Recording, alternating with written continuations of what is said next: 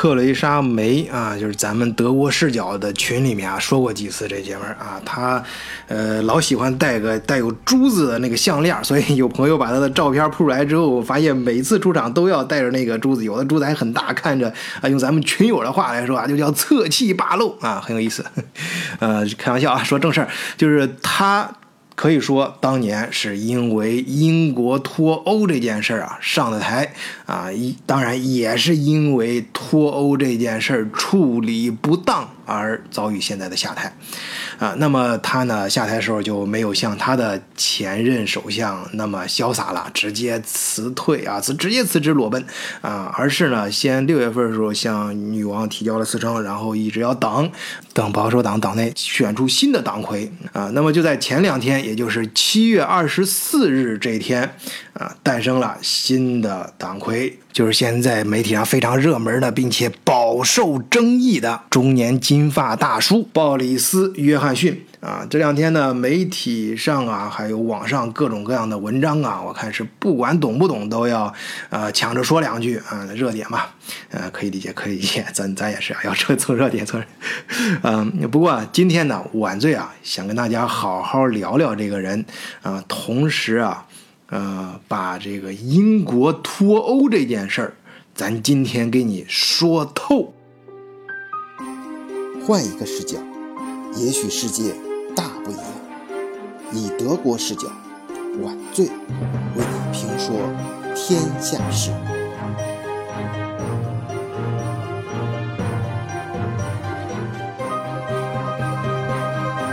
鲍里斯·约翰逊，一九六四年六月十九日出生在美国纽约，所以他具有英国和美国的双重国籍。不过后来这哥们儿为了从政啊啊，就是表示对英国对英国的这个忠心嘛啊，忠心爱国，所以主动把美国国籍给放弃了。呃，那么。他的小时候资料太少，也没什么好说的。从他中学开始说吧。中学是上的很有名的伊顿中学。哎，这个中学很有意思啊。最早这中学成立的时候，是人家英国的国王为了照顾那些贫贫穷学生，就是给平民学生开办的学校。哎，但后来不知道怎么整着，整着整着就变成个贵族学校了。这 这，而且是现在全世界出了名的贵族学校。这学校出过什么人啊？出过雪莱。啊，大诗人大家都知道啊，乔治·奥威尔就是写《动物庄园》跟《一九八四》那个，啊，还有这个凯恩斯啊，咱们都知道凯恩斯经济学强调这个国家计划，然后是威廉王子啊，咱们也专门讲过一期关于他的花边新闻，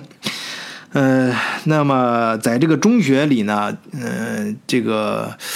呃，约翰逊呢，他不是一个听话的学生啊，调皮捣蛋啊，但是呢，学习确实是很好，那就是天生聪明呗啊。毕业的时候还获得了国王奖学金。呃，然后就是跟他的贵族朋友们手拉手进了牛津大学。在大学里呢，他表现是依然的一如既往的调皮啊，这个是游手好闲、自满且经常迟到。哎，有点像爱因斯坦啊。哎，这说来也挺惭愧啊，咱们德国视角栏目居然没有好好聊过爱因斯坦。爱因斯坦上大学是很有意思的，弄了一个说是大家可能看有些爱因斯坦的照片他在大学的时候围了一个围巾，上面是格格的。啊，那有些东西，那格格这种床单样子的，那就一看是，呃，高档货呀。LV 其实不是啊，那个时候那真的是个呃床单那种样的东西，但不是床单，是铺在桌子上那种床单哎，带格格的。那是他到上大学的时候，看上人家附近小酒店的一个老板的女儿，哎，当人面经常拉琴，拉拉来来去，人家女儿就呃不不鸟他，哎，这这怎么办？就是最后也也天天过去拉琴嘛，搞得人。人家也不好意思，最后算了，送他一个呃围巾吧，啊，于是把桌布扯下来当围巾送给他了。哎呀，后来人家就经常围我爱因斯坦就围着围巾还照了几个相，就现在大家啊能够看到他大学时光的时候，为什么脖子上围那东西啊？啊，当然这个稍微一个小插曲啊，就是说爱因斯坦事儿，咱还是知道很多的啊。而且，嗯，我自己在大学学的第二专业也是物理学嘛，平时对这个特别感兴趣，还是一个老科幻迷，所以对爱因斯坦，呃，一直关注了，一直都在关注啊。所以哪天真的有空跟大家好好聊聊，对，呃，好，我们不跑不跑题了啊，接着回来说，这个卡梅伦呢，他在大学的时候不是光调皮啊，人家。呃，自己的身份在那儿摆着呢，哎，所以说还是比较呃，比较注重自己的社交圈啊，他的朋友很多啊，参加了一些协会，也都是呃比较一就是有有政治抱负的这些协会啊，呃，这个媒体上大家估计这几天也都能看到。那么跟他一块厮混的这些阿猫阿狗啊，这这这里面有有有几个啊，咱必须得提一下。这其中第一个就是卡梅伦，这戴维卡梅伦同学啊，那是梅姨的前任 啊，不是不是那个前不是那个前任啊，就是是这前任首相啊，那是可以可以说也曾经应该是呃那个呃约翰逊的老板啊，因为约翰逊在当伦敦市市长的时候，人家戴维同学当的是英国首相啊，这里面还有乔治奥斯本。就是嗯，卡梅伦的财政大臣啊，然后是威廉黑格啊，这哥们儿曾经当过保守党的党魁啊，那也是不得了的人物。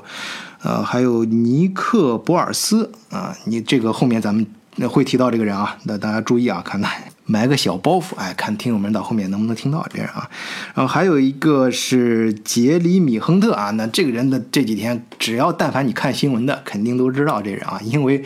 跟约翰逊这两天竞选新一任的，呃，这个保守党党魁，同时也是英国首相的这个竞选对手，哎，就是这个亨特。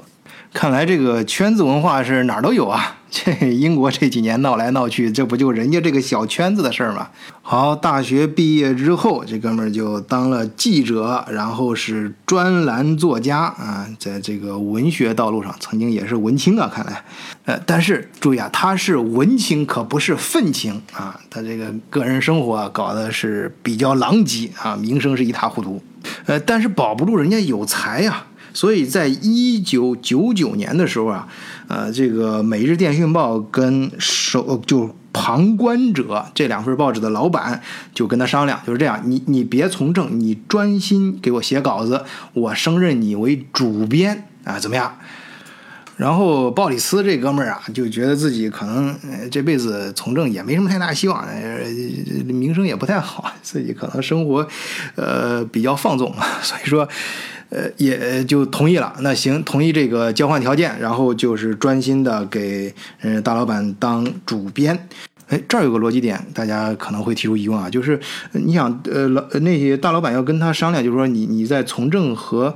呃主编这做一个交换，做一个选择啊，那肯定是他从政那方面确实人家虽虽然名声有问题，但是也是混得不错，他混的。到底怎么样？我们可以通过一个反面消息来看啊，就是当时他要当这个保守党候选人的时候，结果被当时的英国首相梅杰，一个首相啊，就是这国家除了女王，就人家就是实际的掌控人啊，实际的大 boss，好，就是人家首相梅杰直接点名，不要让这个哥们儿成为保守党的候选人。那你想呢？他肯定是首先得能走到人家首相的视野里啊，那就是混的还还可以啊。从从另外一个角度上来说啊，所以他跟大老板才能有这个 deal 嘛啊，才才有有点资本。可是呢，你要知道这个世界上啊，有些人他生下来注定就是有某方面的才华，你其他的这些东西是挡都挡不住的。他肯定要干，他之所以暂时不干，是因为机会还没到。啊！一旦出现有些诱因，导火索啪一点燃的时候，哎，就像那个《碟中谍》刚开始一样，一点着，然后当马上人家就要启动了。好，再次点燃这个鲍里茨·约翰逊的这个导火事件呢，就是源自于当时有一个副首相，哎，他退休了，于是他在保守党里面留下的这个区啊，就每人都是按照区划分嘛，这个在这个区的议员这个席位他就空下来了。出现了这样一个空缺，鲍里斯认为，哎，这是神灵在召唤我了，嘿，我要出发了。那这边呢，只能给人家大老板说声对不起了，那 哥们儿要走了，为了自己的梦想再次出道。不过这大老板的心眼可是比较活，哎，别着别着，你先别忙辞职，兼职其实不是不可以，你一边当议员也可以给我当同时当主编嘛，啊。回来回来吧，之前是跟你开玩笑的啊。哎，这鲍里茨那可是大门朝南开的主啊，那来者不拒啊，非出拱门的事还能拒绝吗？那，呃，多挣钱何乐而不为呢？于是他就一边从政，一边继续当主编。后来事实证明啊，人家把这两件事还是相互相得益彰，哎，可以利用自己当主编的这个这圈儿，在这个这个这个新闻圈里面的影响力，哎，给给舆论给自己造势，哎，自己想搞什么政策了，想怎么样了，就是写文章啊，专栏专专专栏作家呀，还是，哎，另外一方面呢，呃，这去从政，哎，去说什么话呀，就练就了他非常好的口才啊，谈什么事儿啊，谈的也比较透啊。哎，当然，外界对他的评价有很多负面的，就是说，首先是，呃，我听呃国内一个视频，我不知道那是那哥们叫啥，这说这个呃鲍里斯呀是个反复无常的人，他说德国人说的，哎。我就比较纳闷啊，但是我就专门看，可能这一块儿有可能是能说明这个问题啊，就是他在二零一三年的时候是支持当时的英国首相布莱尔，呃，入侵科威伊维伊拉克的啊，当时大大家知道那个小布什干那件事嘛，英国也跟着上。哎，但是呢，后来他就慢慢的就变得不支持，甚至还发动了调查布莱尔的一些提案。当然，他后来又公开道歉啊什么的，搞得反正是，呃，比较狼藉。就是到后面就是又反对，然后又模糊不清，哎，就是他的态度一直在左右摇摆。这是外界评价，其实我好好看了一下，其实不能说他摇摆啊，应该说是这样的。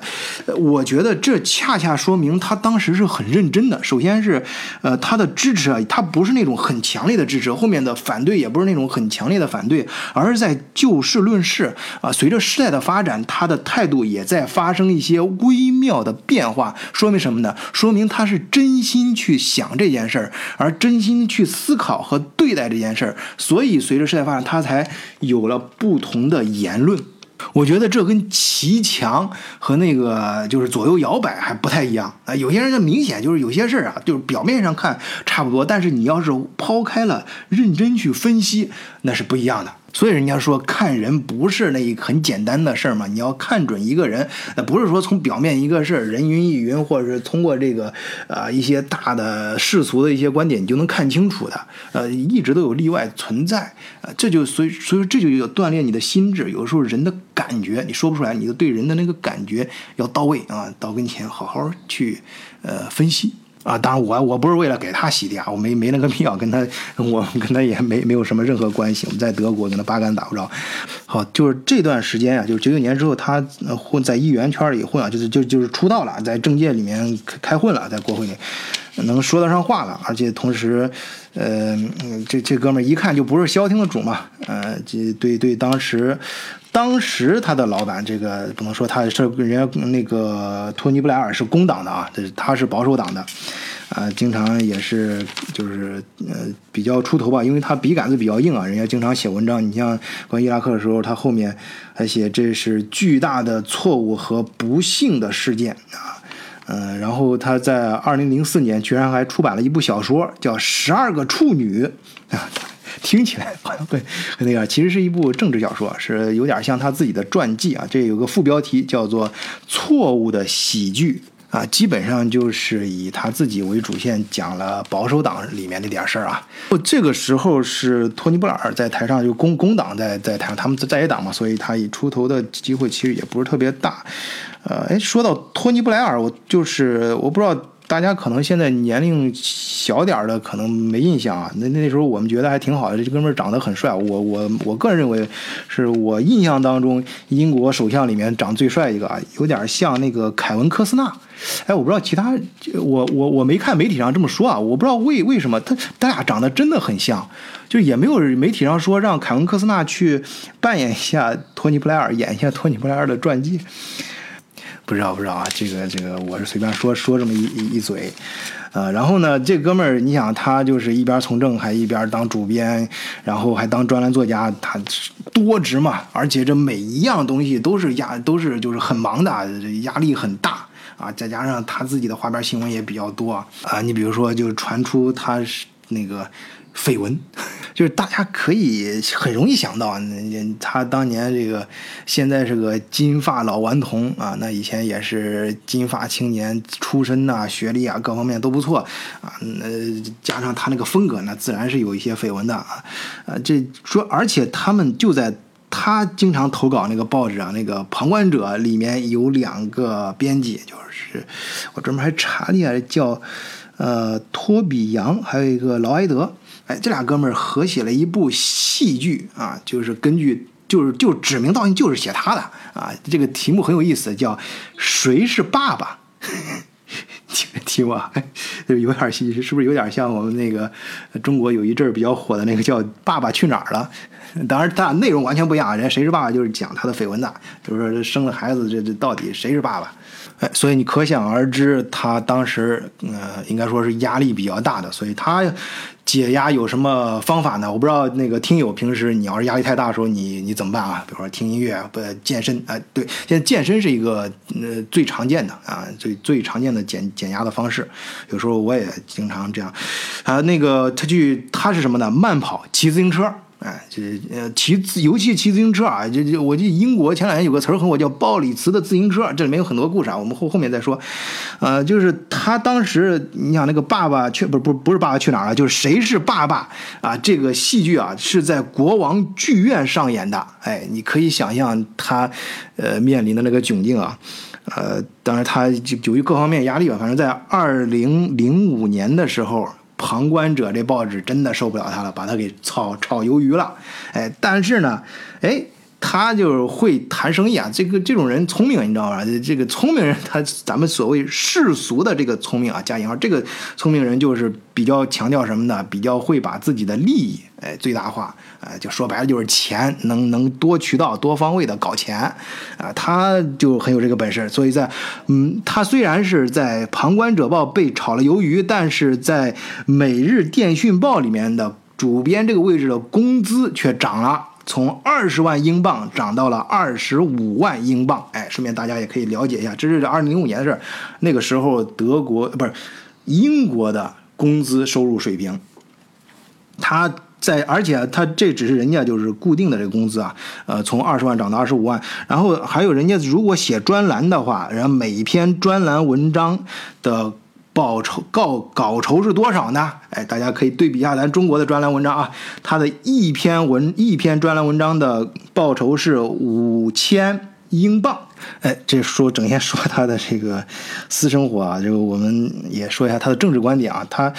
他政治上也是情绪化很强的一个人啊，就是在那个呃，就表面上看，表面上他情绪化很强的一个人。比如说啊，呃，那两年我记得是希拉里，就是克林顿他老婆，哎，就是说这个老婆很厉害嘛，这老公都出轨了，因为这事儿都要被全国人民弹劾了，但是没弹劾成功啊，就闹得天下人都知道她老公出轨，她还是呃最后容忍了她老公，原谅她老公。哎，这这女的确实很厉害，就希拉里，她当年最早是跟奥巴马一块竞选美国总统嘛，就是是上一次的事儿了啊。呃，那段时间呢，我记得我还在德国读书，就。跟现在很多德国大学生一样，都是住的 VG 啊，跟跟很多朋友一块住。哎，其中有一个那时候我跟一个年龄比我大很多岁学医的一个哥们儿，但啊那哥们儿也是非常非常特色啊。我不知道听友他他是不是现在在听节目？如果在听节目的啊，首先说我非常佩服你啊，非常佩服你啊。当年确实很硬一个哥们儿，就是做事很硬，但是他脾气不太好，所以跟周围人相处的关系不好。但是个人作风非常硬啊，一一直后来也就没他联系方式啊。如果听到节目啊。可以联系一下，大家还可以没事唠一唠啊。就他，他当时给我记得很印象很深刻，他他就是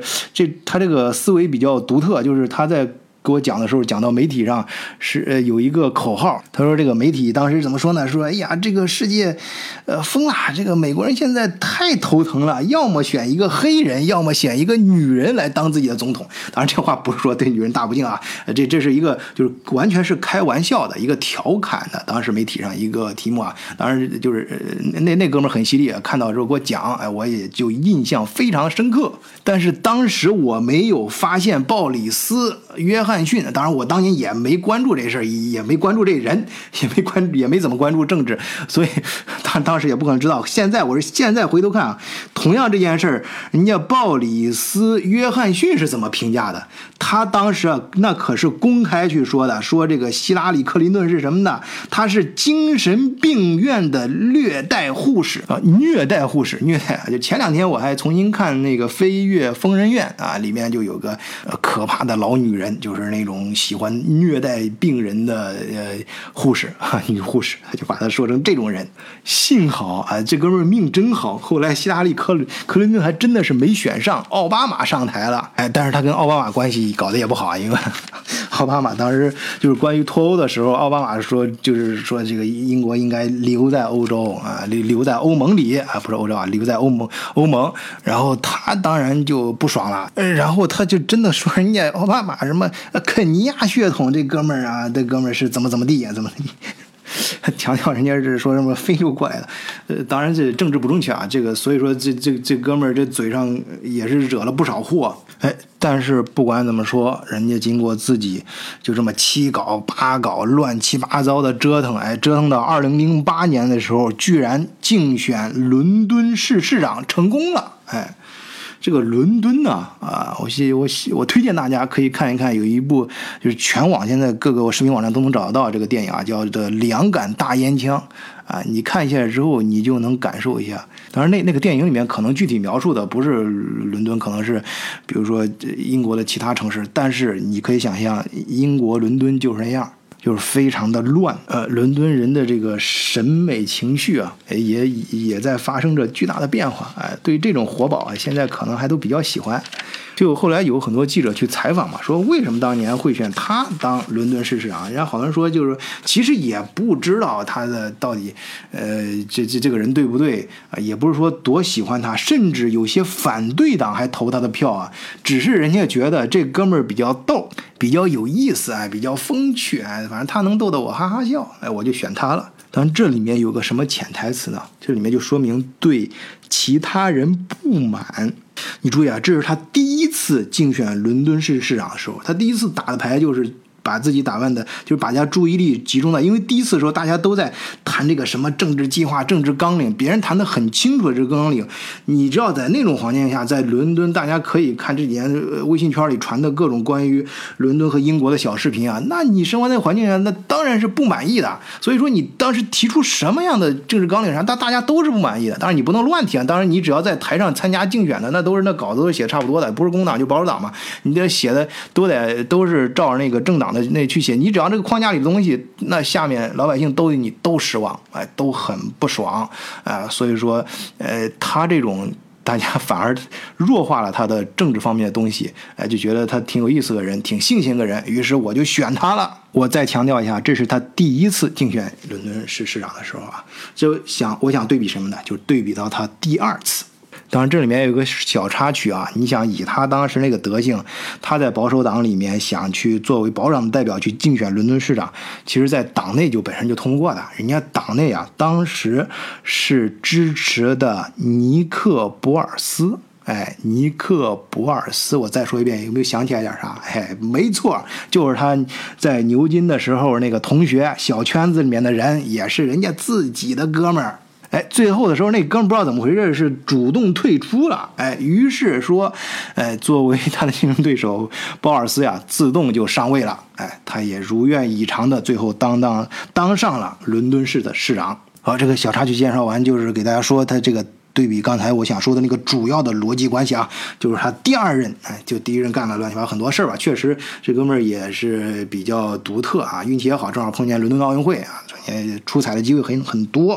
啊。他还有他的什么这个鲍里斯的自行车，想就是改变伦敦的这个交通设施嘛，硬件设施还有大家的生活，把治安提高等等啊，确实也干了很多呃，就是实际的事儿，以至于呢，就是他的鲍里斯自行车其实从财政方面来讲，他是亏钱了，但是这个这个政策就是这个事儿是广受市民好评的，啊，那么他自己呢也喜欢骑自行车嘛，刚才说了，他最大的两个减压方式就是慢跑和骑自行车，哎，整天就是骑个自行车，呃，上上班上下班，啊，大家在新闻里面都能看得到，啊，那么他到他第二就是当这个。届满了之后，不是马上要面临连任嘛？那就要再选啊。他就碰见这个老对手，那就是另外一个政党，不是公，不是他们保守党内部啊，是另外是工党的，哎，就是叫利文斯通，跟利文斯通。这就要正面刚了，这这这正妈人家另外一个党的，这可没有什么呃那么好跟你商量的，不像他上次碰见让他老同学先退出啊，这个他现在要跟人家可是跟你正面刚的，而且利文斯通这人也是可不是呃吃素的，那是之前的老市长啊，所以说政治上也是非常呃怎么说就是呃政治手腕啊，至少是非常练达的啊，一个老政客了。所以上来他就立马抓住了鲍里斯这个人的弱点，就是他的私生活极为糜烂啊，非常混乱。那你就去去找吧，就竞选团队就不停的整天扒他的黑材料就行了。这哥们儿他身上找缺点还不容易嘛？然后逮住一点就进行大肆攻击，各种宣传。而且鲍里斯这哥们儿啊。他还主动自己出了一本书，叫《约翰逊的伦敦生活》，啊就是他讲他自己的，自己写自己的书，那肯定是，呃，用幽默的语言，看似在调侃，实际是在赢得民心啊。读这本书的时候，就活生生的、很鲜活的，能够感受到这个人。哎，那对面呢，这个这个呃利利文斯通呢，就工党的呃竞选人，那就逮住这些啊书里面就扒扒出来，你看他自己都承认了有些事儿啊，那这这这乱七八糟工。攻击，哎，他就不知道啊，这次啊，人家采取的策略，人家鲍里斯啊这人真的是聪明，人家采取的策略和第一次竞选恰恰相反，人家这次反而就是说主动暴露出来，我叫什么叫诱敌深入，哎，我引诱这个竞争对手啊，就去攻击我私人生活，然后呢，他就让。对方啊，真的就中他埋伏了。对，一旦你知道自行车这种乱七八糟的是很耗费精力的，你雇私人侦探，你去分析的材料，然后再去整黑材料，再出来去买，不说买通啊，就去你做公关，去媒体上呃各种报道。这就耗费了大量的时间精，以至于他的竞争的理论，就给人一种感觉，就是你就整天就就没忙活其他事儿了，就逮着人家黑材料，整天在这干上了。哎，而这个时候，这人家而约翰逊就腾出来，可以好好讲他的执政政策。你看，在我的第一任的任期内，我干了什么什么事儿，我第二任期内会干得更好。哎，还有什么什么方面的政策，我要继续搞下去。那这个时候呢，利文斯通呢，光忙活那些事儿了，根本就没无暇于就是去谈真正的政治方面东西，反而忽视了他本应该好好谈一谈的伦敦他未来的规划、未来的这些政治政策纲领等等。哎，那我想咱们聪明的啊，比较很有觉悟的，呃，德国视角的听友们肯定都已经听出来了。那这个政策孰优孰劣，孰高孰低，是骡子是马，拉出来这一溜，哎，这一比较，胜负自分。于是，哎，这个看上去，这个这个二货的这个约翰逊成功的连任了伦敦市的市长。哎，然后就是时光荏苒，岁月如梭，这一晃就是八年啊，在伦敦市场上干。到二零一六年的时候，就是咱们知道的梅姨，哎，上台了。那个时候呢，他的前任啊，呃，拉着老婆的手，非常潇洒的离开了唐街十号。呃，梅姨，咱们霸气侧漏的梅姨上台了之后，那就要这建立自己的班底啊，就是相中了这个鲍里斯。鲍里斯被委任为外交和联邦事务大臣。那与此同时，他就要辞去伦敦市市长的职位了。呃，卸任的时候呢，专门机构还做了调查。嗯，这个机构叫 YouGo 啊，大家在媒体上都能查到啊。就是他的调查结果显示还不错，百分之五十二的伦敦人认为他的市场市市长做的不错，而只有百分之二十九的人认为他做的很糟糕。那现在当伦敦市长的是 萨迪可汗啊，萨迪可汗这这哥们儿也是硬人啊，比较硬啊。这原来那个大老板，西方世界的大老板，呃呃，那个川普老中医川普过到到伦到英国的时候，他是正面跟人家川普杠的人，是吧？因为这川普你算老几？公然羞辱川普，这这可不是闹着玩的，牛啊！这。呃，那那媒体上当然也不会放过他了。你想呢？那肯这事儿有来有往嘛。媒体上就说他接任市长之后啊，不过这些也确实是一些事实啊，要不然人家也没没不能空穴来风啊。啊，就是说说他接任这个鲍里茨的市长之后呢，就是和鲍里茨相对比，犯罪率在上升，大家的这个生活环境越来越不好。啊，这两天鲍里斯也公开说话啊，大家大家可以看到这个标题，这新闻我估计有些文章大家也看到啊，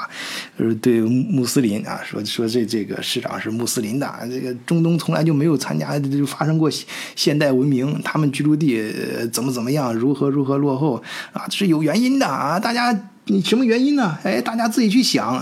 当然，这种言论我是不想在我节目里好好好说。首先，我是对这种言论我是。不予置否，我就是不放一边的，因为我觉得他对这种族问题啊，对什么东西，他作为公共人物，他想去竞选，呃，英国的首相，不管他心里怎么想，你就想他作为一个职业的政客，他都到选首相了，那肯定是职业政客，那职业素养，他就尽管他生活再那个什么，他这这个人再情绪化，再再再二货，他的这个。基本的政治素养还是在的，这种话他是绝对不敢公开说的，呃，因为英国你现在不管怎么说，事实上已经穆斯林占了很大的比例了，而且我相信穆斯林作为一个全世界的种族，他肯定有其光辉的一面，他他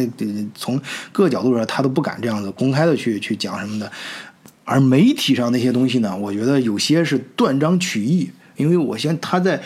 去。涉及到有些他的言语的时候，那都有前文、有有后、有后、有有后文的，有前后文呼应。这种具体是想表达，还是当时还是一个什么样的语气去表达的？是开玩笑，他是想说明什么问题的？这个要根据当时的情况来定。所以我在这儿呢，就不去，这不是我今天。讲问问题的重点，问题让让大家首先通过我们对他前面的履历几个呃逻辑点去分析去了解，先大家有对这个人有一个印象啊。当然，我也欢迎大家嗯看我的 You YouTube 频道啊。我顺便也在这里稍微哎呃给大家说一下，就是我呃在这个咱们听友啊各种怂恿之下啊，加上我内心的自我诱惑啊，终于嗯我我上一期我那天在那个 YouTube 频道。里面专门给大家剖析过两个原因啊，出于两个原因，我呃开了视频，就是在咱们德国视角，呃把咱们德国视角这个社群呢引到，同时也开了一个新的维度，那就是视频。视频的第一个平台，我选择的就是 YouTube 啊，在 YouTube 上，啊，大家有兴趣，如果是方便的话，你点开方便的话，可以先去订阅一下，不管看不看，先订阅一下啊。啊，对，有视频的话，我就可以在讲述的同时给大家铺出一些图片啊，突出一些我找的一些比较呃，大家一看图片可能对我所讲的内容会更加理解一些啊。那么好，我们接着来说啊，今天的就是刚才的第一部分，就是呃，跟大家一块儿对这个人有了一个初步的一个了解和一个感觉啊。那么在这个感觉下呢，我们来好好说说这个脱欧的问题。脱欧这个事儿啊，我是从一开始都非常关注。当然，内心心理历程的这个过程跟大家经历的也都差不多，因为咱看的也都是这些材料，咱都不是当事人呐，都是，呃，可能我在德国可能会嗯接触更近一些，也也遇到过一些朋友是英国那边过来的，也经历过，就当时的他是身在其中的人啊，我不是身在其中的，所以说，我都是。跟大家一样，都是一个吃瓜群众啊，在看了这些材料和感受到这气氛当中，内心在逐步的发生变化啊。首先这事儿啊，咱真的还得从这个戴维同学，就刚才说牛津的那个小圈子里的人也是啊，戴维卡梅伦说起。这哥们儿啊，他当年最成功的，他他他他他搞这个英国公投啊，不是第一次了，因为他之前有过成功的一次经验。大家知道，这英国的全名叫大不列颠及北爱尔兰联合王国，其实它实际的很，它这这个名字包含的内容还有很多，就是它的。大不列颠岛啊，它还包括呃北部的威尔士跟南部的苏格兰，然后主体才是这个英格兰，就是咱们写的这个 English，所以英格兰就是指的就是这个英格兰啊，我们指，而英国它实际上是这整个大不列颠岛及北爱尔兰联合王，当然还有还有女王这个这个光环下的很多一些，比如说印度啊、澳大利亚等等。所以啊，就大不列岛这个岛本身就就这三块就不是说很能搞得定的。呃，威尔士咱先不说啊，那边产威士忌不错啊，就比较靠北嘛，能产出来的威士忌带有从说说是从冰原上啊这个烧出来的这个就种出来这个麦子种出来麦酿的这个威士忌有这个烟草香味儿啊，我反正是没没没尝出来，大家有兴趣可以自己尝尝啊。然后是到南边南边就是这个呃呃苏格兰跟英格兰，这个苏格兰呢是产这个这个威士忌呢是香草味儿的，哎，南边是香草啊，会稍微发香啊，就是芝华士，典型的芝华士。芝华士差不多，大家买那个芝华士芝华士十八就就可以，就是那个德国超市里面好像是二十不到二十欧元，我不知道国内卖多少钱啊。但是这个苏格兰人呢，还还是比较倔的啊。就大家看那个勇敢的心，就梅尔辛普森演那个啊，这个音乐也是非常的动人。这个我待会儿看看能不能配上这段，大家可以感受一下。呃，一听这音乐，你能想起来那影片那还有那段台词。啊，就是后来咱中国像刘德华什么演过一些墨子什么也模仿嘛，但是模仿的很不成功啊，我个人觉得很不成功。呃，原原来就是说你你你你类似就是你你现在你可以退啊，就是英英格兰打过来了，英格兰统治着我们啊，现在在战场上是我们的装备什么都很差啊，你你你可以走回家吧，但是你可以活下去。但是你活下去的时候，当你老的时候走不动的时候，躺上床上的时候，你有没有回忆起当年你在？壮年的时候，曾经有过一次机会，可以拿起自己的武器，拿起自己的斧头去反抗别人的统治。你有你会不会为此而后悔？哎，我觉得有点像那个普尔克察金，大致的逻辑都是这样，就是人的一生应该这样度过。当你呃老年的时候，不因碌碌无为而悔恨，不因虚度年华而羞羞羞愧啊，这种，啊，反正大家就是可以联想这个威尔士，这个跟苏格兰这中间是一直都是有矛盾的。呃，说错了，我说苏苏格兰，就是苏格兰、威尔士还有英格兰这三个地方。你看，你现在是等于说是英格兰啊，那统一了苏尔士跟呃威尔士，那那么那那两个地方，人家呃是不是一直有意见呢？这个，哎，这个这我们的大宝贝。戴维同学啊，就说没关系，大家可以搞公投嘛，你们公开投票，你们就是老百姓，你们自己决定去和留。哎，结果是那个时候是虚惊一场，上天是帮了他啊。最后投票结果呢，还是留在英国的这个范围内啊，大家还是统一都叫大不列颠及北爱尔兰联合王国，拥戴同一个女王，哎，受一个首相领导。哎，这一次经验啊，就给他造成了一个错误的逻辑和一个政治经验，啊，就是他这个，我前两天跟国内的朋友啊，想在我们公司做咨询，就是做呃服务的朋友还谈到这事儿，就就有些就是为什么好多就是中国的企业到德国之后做的不好呢？因为有些老板确实是在国内成功了，你想他能够走出国门，带着企把生意发展到德国，呃，这首先是。就是我能接触到，这都是在行业内做的非常不错的，在在都是顶尖的水平了。呃，他确实之前有很多成功的经验，但那是限于在中国市场上。然后带着自己的自呃经验和自信啊，就是自信满满的就到了欧洲啊，到这边呢就还想按自己的原来的逻辑和经验去做事儿，结果就遭遇了很多碰壁。哎，明明有时候是一件好事儿啊，确实有些也是好的一些，有些经验是对的啊。就比如一个大单阔斧的啊，咱来的时候空手套白狼，咱咱上下游呃这做广告吹牛哎，然后是呃最后把生意给先搞到手再说，搞到手再咱慢慢干，这套路还 OK。但是呢，嗯，你往后搞的时候就没有按照当地的习惯去实实在在搞，那结果就是可能有一个好的开局，开局还不错，但是后面做着做着。就非常可惜了，哎，这个戴维同学呢，也是他在呃上一次公投那儿得到了一个错误经验，觉得就这么干没问题啊，来吧，呃，脱欧还是不脱欧啊？这事儿你啊，大家都在吵，搞得我老子也挺烦，干脆公投，哎，老百姓你自己的命运自己决定吧。但是那有人要问，当时这戴维他自己倒是怎么想的？啊，他当然是想留欧呀。因为这个，这个我们在不说当时，就现在过去这么多年，这不用说这么多年，就这几年，大家看文章去媒体上，你细心，你静下心啊，你没事呃，你吃饱了喝足了，坐那儿，你没事静心，哎，看一看，你是能够靠你的理性去分析出来，英国啊，无论从数据上看，还是经济上看，还是这个政治发展上看，它这个。呃，留就是我们硬比较的话，这个呃留在欧盟里面，那对他的发展还是很有利的。至少是说，他脱欧之后，对他这几年，嗯。对他的经济上的损失是很大很大的。我们前面也有，呃，有至少有一两期节目啊，就是专门讲英国脱欧这事儿。有兴趣的可以回去听一听。我们在这儿就不啰嗦着再比较了。总之，你应该也清楚，那戴维牛津大学的高材生，他当年毕业的时候，那是一级什么国王，什么什么钦定的什么什么这种，就是呃，反正是也是很牛的人。那他当然能看得清楚啊，呃。但是这就造，这就他把，但是把这件事儿交给了公投。我们首先说啊，公投这个事儿到底对不对啊？首先，他戴维他当时是可以，他不是说必须要去公投的，不是说什么的这个全天下这个英国啊整个发生暴乱或者啥这个就逼得你必须得公投这件事儿，他可以不公投的。他为什么公投呢？因为这个人他受不了压力了。或者说他一个错误经验就在哪儿？我前面还有一期啊，专门讲过有一任罗马皇帝，就是罗马皇帝当年，你知道当年最早的时候是咱中国这个汉朝啊，不是打那个匈奴嘛？打完匈奴，这这这种传说啊，就是就赶着匈奴往西跑，然后匈奴就跑到这个。呃，这个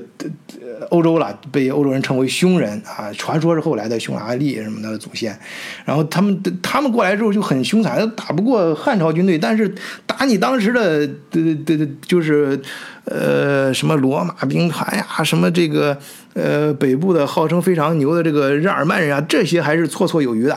而且他们的作风啊，非常的狠，就是来了之后，呃，不接受俘虏，不不接受俘虏，就是到你部落之后就是烧杀抢掠，没啥说的。我搞的这个，呃，那个日耳曼人都没法活了。那时候我不是专门讲一期，他就是日耳曼人是难民起家嘛，就是当时是成难民了，然后往 往往往这个呃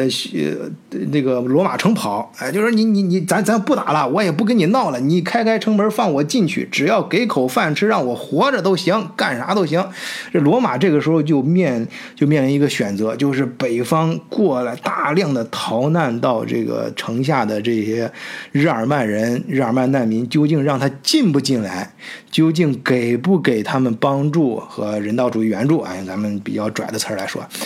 那这个时候的罗马皇帝把这个事儿干什么呢？就来了一个，咱们当时不能叫公投啊，叫公议啊，就是交给大家。去议论这件事儿啊，最后大家公开投票，就是举手表决啊，反正类似某种形式，就公议。最后这个你们来定，我们到底接不接纳这帮，与那个与就是叫什么当时的日耳曼难民。然后我不是说啊，这个事儿就是，嗯，咱不能就是或者说是不负责任的啊，就是有些书上专门分析过，说大多数人是愚蠢的。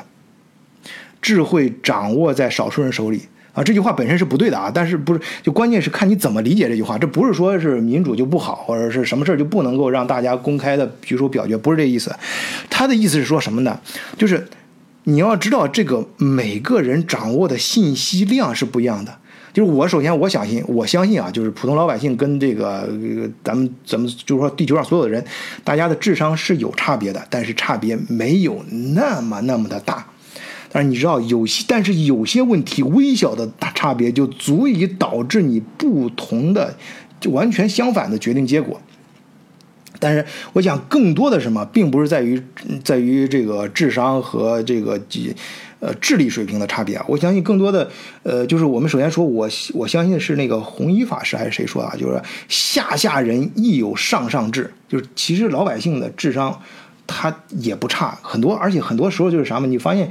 他有我们班里就是你看班里有些人智商比较高，因为他比你早熟，他可能知道他知道的比较早，叫早会啊。到你到一定年龄，你你到过以后的生活中，你慢慢可能在某一时刻，你也能哎也能懂了。就说大家到一定年龄之后，智商差别没那么大，主要是什么呢？信息量。每个人掌握的信息量是不一样的，而有些信息又不是说有条件让所有老百姓都知道的。那么说，大家公投公就是公。开决议民主这个是什么？是我们选出一些我们相信的人，让他来做决定。我们相信他的智商，相信他的判断能力和他的价值观，他做出的决定能够代表我们我们选的人。所以说，大家你看吧，世界各地，你就包括现在各种民主国家什么的这种，他大家选的都是这个人。我们相信的这个人，实际上，这你把决定权交给了他，但不是所有的啊。你有有些立法权，有些什么权呢？还是在大家就是不同层面的这个民主当中啊。但是在关键的时候呢，他没有那个胆量，或者说他受不了那个压力，他把这球又踢回来了。关键的时候，你就需要。你站出来，你你要对你的职位、对你的历史责任负责，你要勇敢的做出这个决定。戴维同学不敢，罗马皇帝也不敢。于是罗马皇帝做的决定，那大家看到了，最后是最糟糕的一个决定，就是既同意呃让班难民进来，然后还对他们进行了一些这个是呃就是。呃，分级处理啊，这圈在一个让他们开垦的荒地去，然后再拿他们的孩子做人质送到罗马城里面，呃，再对他们各种欺压，然后就导致人家反抗，里外联联手把罗马整个罗马给干掉了。呃，那你你那个结果，那是一个什么结果？那个公益最后因为公众意意愿，大家选出来的这个最后得出的这个结果，其实是完全可以预料的。那当时罗马他他这样交给公益就是那结果，因为。只要数据量够大，最后的这个抉择就是符合逻辑的。数据量越小，越不符，越越难预测。而这个公投呢？好，我们回来说这个公投啊。公投就是说，首先第一，这个当时的英国首相戴维在他应该履行他历史使命，应该勇敢的出来，呃，这个负责的时候，他没有，他不敢，他受不了压力，自己拉着自己老婆的手跑了。把这锅甩给了民众，哎，公投吧，你们自己定吧，这是不对的。我个人这态度很明确啊，在这种时候，注意啊，这个限定在这种时候，你不要断章取义啊。就在这种时候，他的做法是不对的，他对不起英国首相这个称号。当时那个事情是不不应该交给公投的，这是他的第一点错误。好，既然你公投了，那我们就是来说公投啊。公投的话，他自己很清楚这个要留在欧盟内部嘛，留在欧盟他就。就很被动的自己成了，当时就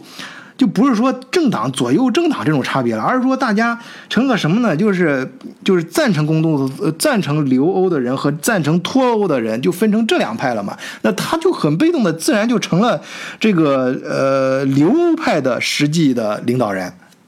脱欧派上谁呢？那当时议会里面的那些其他政党。那都不傻呀，那些党魁那都是有脑子的，就 是不是说，那那都是受过高等教育的，那能看得懂经济数据的，他不傻不憨，没事儿的搞什么脱欧啊？那他就没没人撑头啊，那他就就被就被呃很被动的被推上了这个留欧的领导人位置，然后呃那个脱欧是谁呢？哎，这个时候鲍里茨就站出来了，哎，他一直因为。在党内部是存在这个分歧的，大家有不同看法的。啊，当时的伦敦市的市长这个鲍里茨、鲍里斯，呃，就是鲍里斯·约翰逊，他就成了实际的这个脱欧派的政治人物的代表了。也就是说，当时脱欧留欧那个就不是就跨越政党了，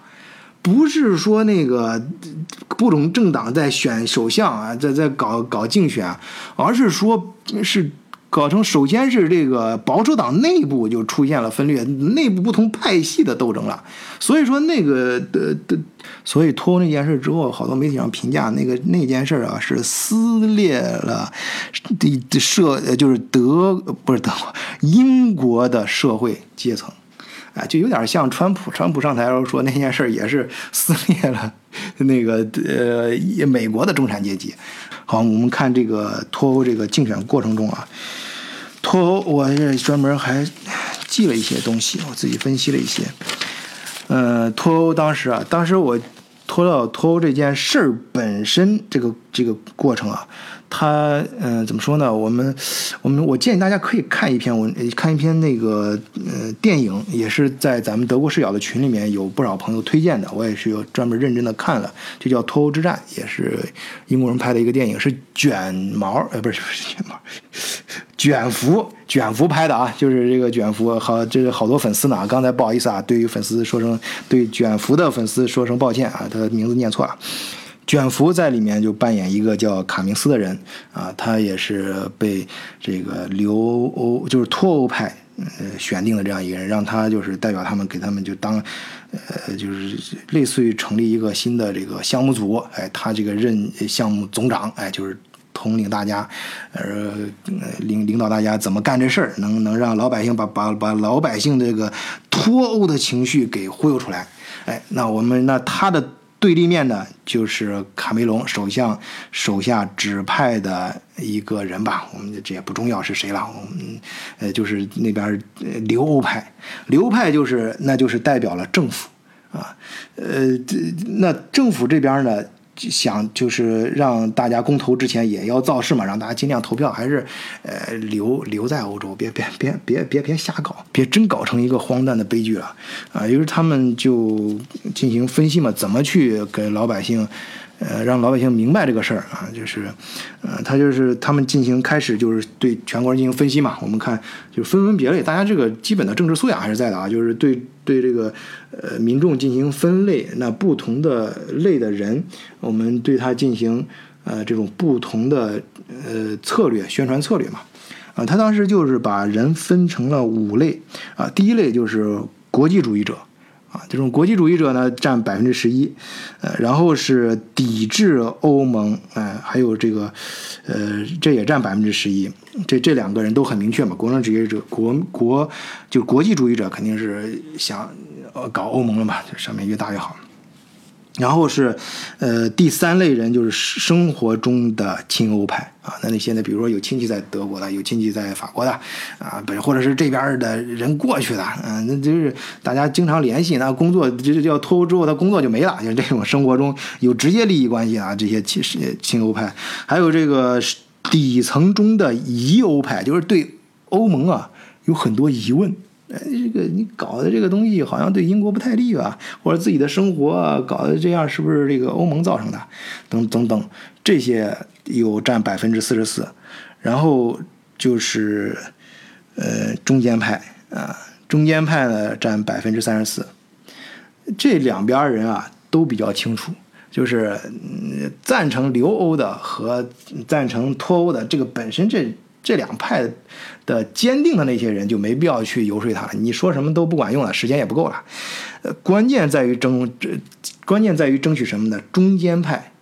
这个中间派呀，怎么分呢？又分两类人，一类啊，这一类是怎么中间？就是比较犹豫。啊，就是到底是对呃这个留在欧洲呢，还是脱离欧洲呢？他是比较犹豫的，就是举棋不定的，就是想不明白这事儿的。那另外还有一类中间派是什么呢？第二类中间派就是漠不关心派，就是这这个政治这个东西我就不关心，你爱留留爱走走，反正老子不关心你这事儿啊，我就关心我这一亩三分地的事儿。哎，当然你可以看出这个政府这边儿。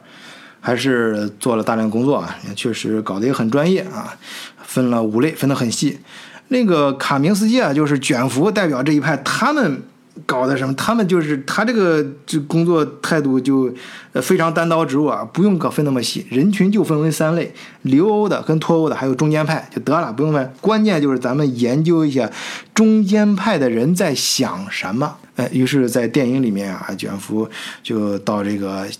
台球室里面，然后啤酒馆里面，然后各种就是下下层人，就是经常底层老百姓啊，经常去光顾的地方，跟人家聊天，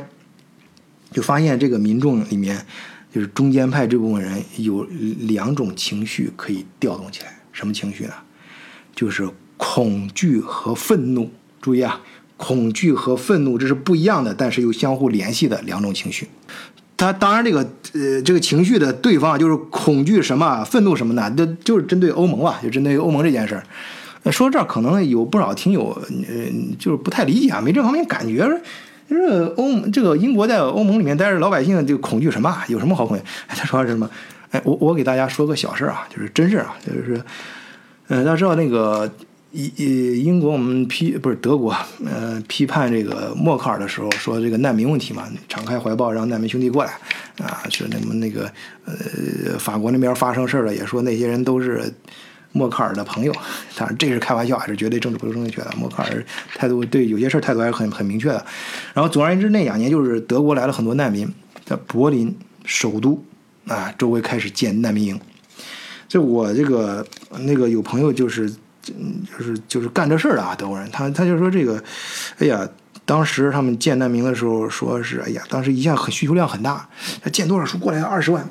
这二十万这房子啊什么的，这这设施跟不上啊，这抓紧时间干吧。结果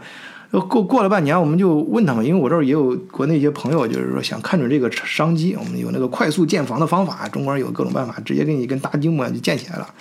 哎，这找他说，哎，不用急了，不用急了，我们不再建了，不做，为什么？那个人呐，来的时候是越来越少，就是。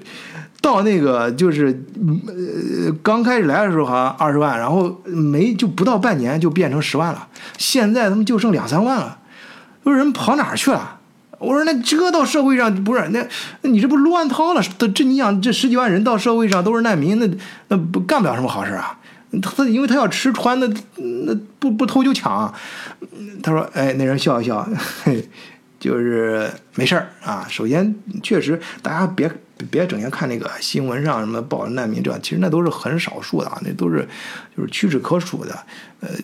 只是新闻媒体宣传的需要，他想博眼球嘛，所以写的很大，其实没有那么严重，大家平常老百姓日子影响没有那么大。所以说那十几万人，就是那是柏林周围那少了人，那其他难民也一样，就少了很多人。这人他他说他们肯定不会留在德国，为什么？一德语，他们都是难民过来的，也年龄很大，他不会说重新学一门语言学这么快的，呃，他们会讲什么？很多大部分他们会讲外语，还都是会讲英语。注意是英语，然后他们其他地方也一样，都都跑了，就连各种小道跟着朋友亲戚是远方亲戚什么的，一溜烟就跑哪儿去了？跑到法国跟英国那个交界的地海海底隧道那儿去了，在那儿等着，只要有任何机会就窜到英国去了。所以英国是最终难民的目的地。懂了？现在现在我给说清楚了啊！很多难民来到德，虽然是举着默克尔的朋牌子过来的，德国对他们来说也是一个中转站，最终目的是到英语国家，那就是英国。而且他们这种东西是几何式爆发，因为什么？去了之后他就亲戚啊，他有很多人投奔亲戚，难民嘛，我就投奔肯定是跟自己多少呃沾亲带故的，要么就是乡里乡亲的，多少有点朋友的，那就越来越多。那这后面英国就发现，这么默克尔在上面邪货，默克尔是收益了掌声跟那个啥，那实际买单的是英国人。那英国的不看，英国的难民激增，而且还加速的成长，哎，所以我要跟你这个欧盟要建立一道墙，这也是为什么在脱欧之前有这个，他们英国内部也有很多这样争论。你这个跟欧盟打通了之后过来的很多东西，是我们英国人不喜欢的。呃当然，这是暗地里的。我讲这个暗地里实际的，大佬，大家就是难民心里所想的啊。那你在明面上、账面上，那你英国作为欧盟的一个重要成员，那当然也要分担这个事儿了。整个欧盟的决定接这样接纳难民，所以分到英国头上，你就明面上也得过去不少人。嗯，咱们现在你要想什么社会制度什么的，那些，呃，你要你说起来好像很那个，但实际上对于你想你作为一个难民的时候，那你的生活很具体，其实语言就是很重要的一部分。你跟周围人怎么交流？再一个，英国一个是语言，再一个英国的社会制度，它的社会各个方面都跟那些人格格不入。那些人生活在德国是很不习惯的，各方面受到约束太多，感觉没法活了啊！治，嗯，那个。这个像枷锁一样，让自己空气都无法自由呼吸了，啊！虽然德国人对难民其实非常不错的，嗯，然后还有大量的这种到英国去，因为你知道，到英国之后，他周围人讲英语，他们自己也会讲英语什么的，在那儿赖好找个活，人家就能干，干上活，那就意味着就要抢当地人的工作位置，当然是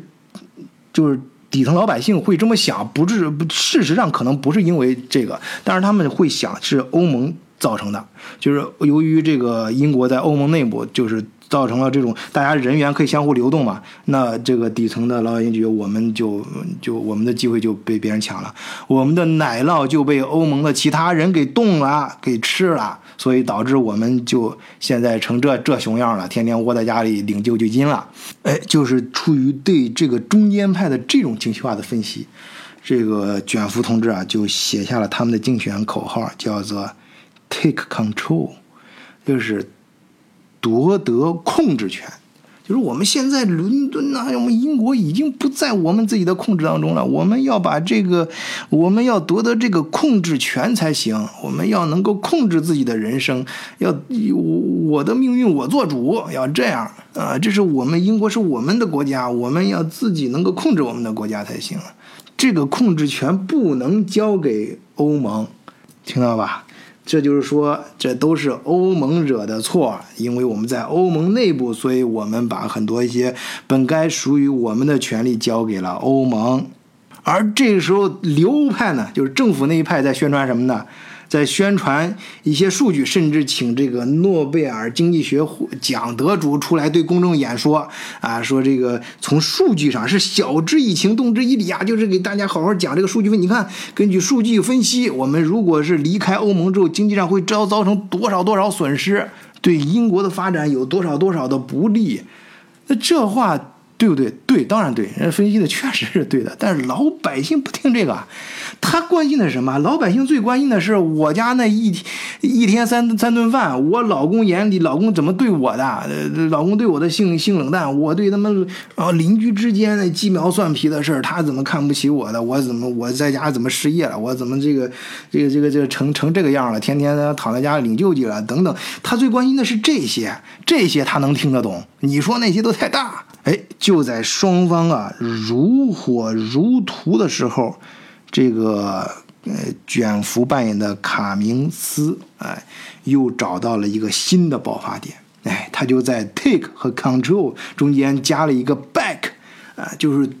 重新拿回控制权。哎，这就是在双方这个或者说势均力敌、如火如荼的战场上，他就拿到了一个新的救兵啊一样。哎，这个你别小看这个 back，新加了这一个这个词儿啊，就像那个老中医川普啊，那那个 make America again 啊，就是加了一个，就是让再次复兴啊啊，再次伟大 make great again 啊，就是这个这个加一个再次。跟复兴这个加个复，这个是跟你就是说把它使它变得伟大和让它变得再次伟大，这是完全不同的。我们夺回控制权，我们再次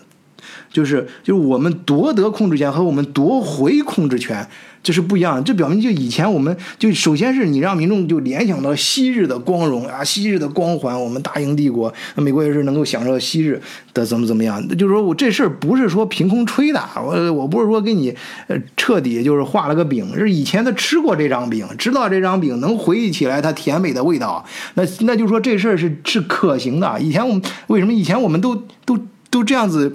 进行过就达到过这个地步，我们是经历过这些事儿的人，知道这个，呃，我们可以拿到抗，呃，就是不是说凭空说出来，是现实中可行的，是可以拿到控制权的，是可以再次伟大和再次呃和可以伟大的，可以繁荣的，哎，那。那我现在在这，告诉你什么呢？就是呃，就是为什么这事儿，这个这个这个很高的这个戏。那我告诉你，首先是可以，然后我们要拿回来。这里面还有一个潜台词是什么？你要知道现在这个这个权是怎么丢的？就原来我们本来是很强大、很富、很富有的，是怎么变成这个样子了？怎么搞成这个熊样了？就不知不觉混得很落魄了。这怎么？那这中间这是谁搞的？这个欧盟干的。那么现在政府这帮人无能，他们造成的。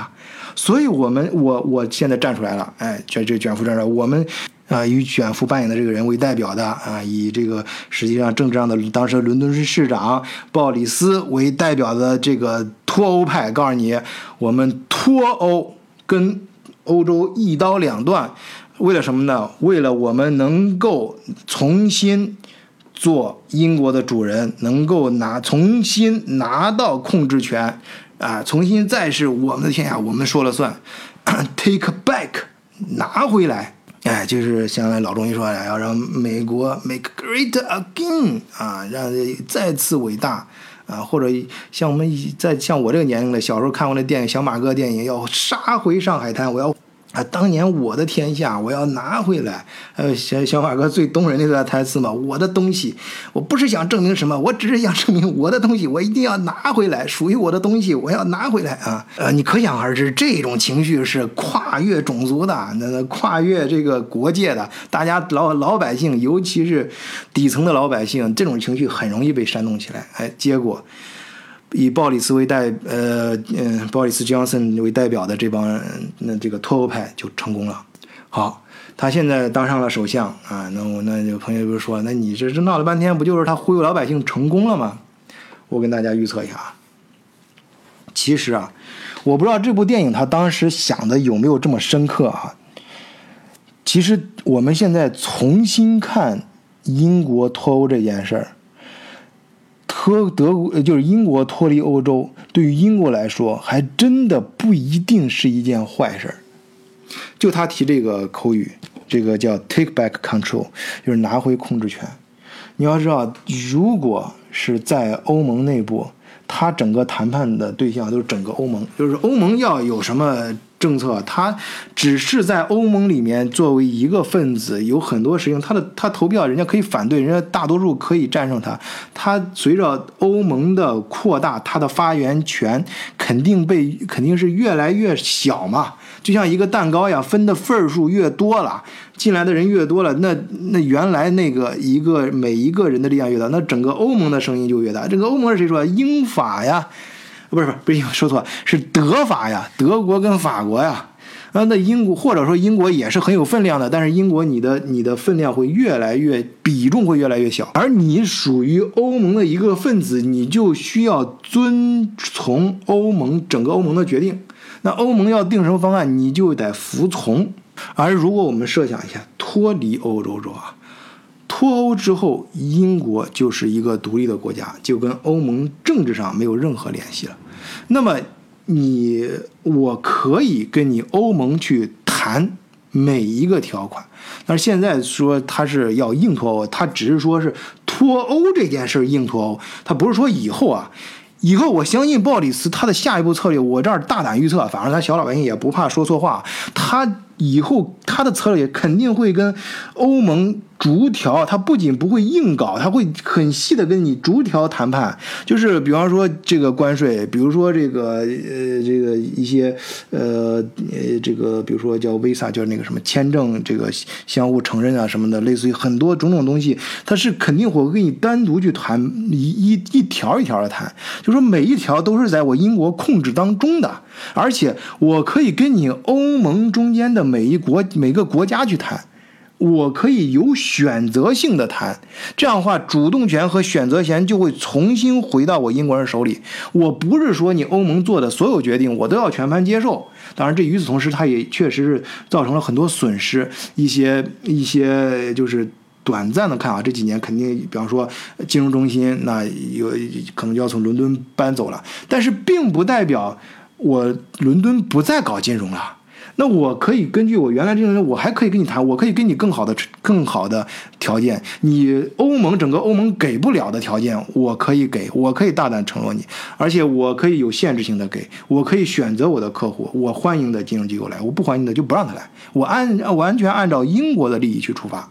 而不是按照欧盟的整体利益去出发。所以说我大胆的预测，所谓现在就是。他在台面上啊，已经是现在可以说已经是在台面上的。鲍尔斯对外宣称的啊，不能像梅伊这样，就是啊拖拖麻麻的，我们必须硬脱欧硬搞。我不先不说他是不是真的能够硬脱欧啊，他脱欧之后面临的人，他肯定是一个谈判首相。以后您看看，他将会大量的跟不同的呃欧盟的欧洲的国家单独的，甚至跟呃一些就是欧盟中的一些团体进行不同的谈判。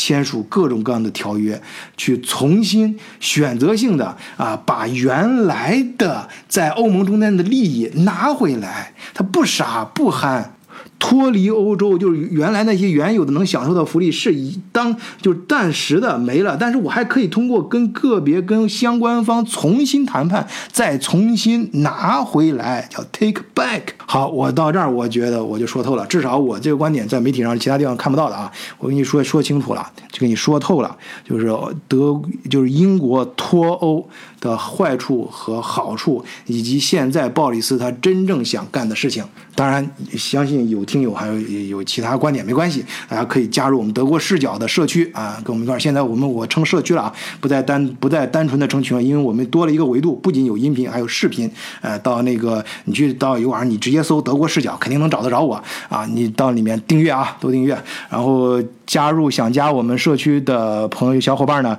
可以加微信联络人。啊，moon 二零零幺四十二，moon 就是月亮的英文拼写，m o o n 二零零幺四十二。好，今天的节目就到这里，谢谢大家，再见。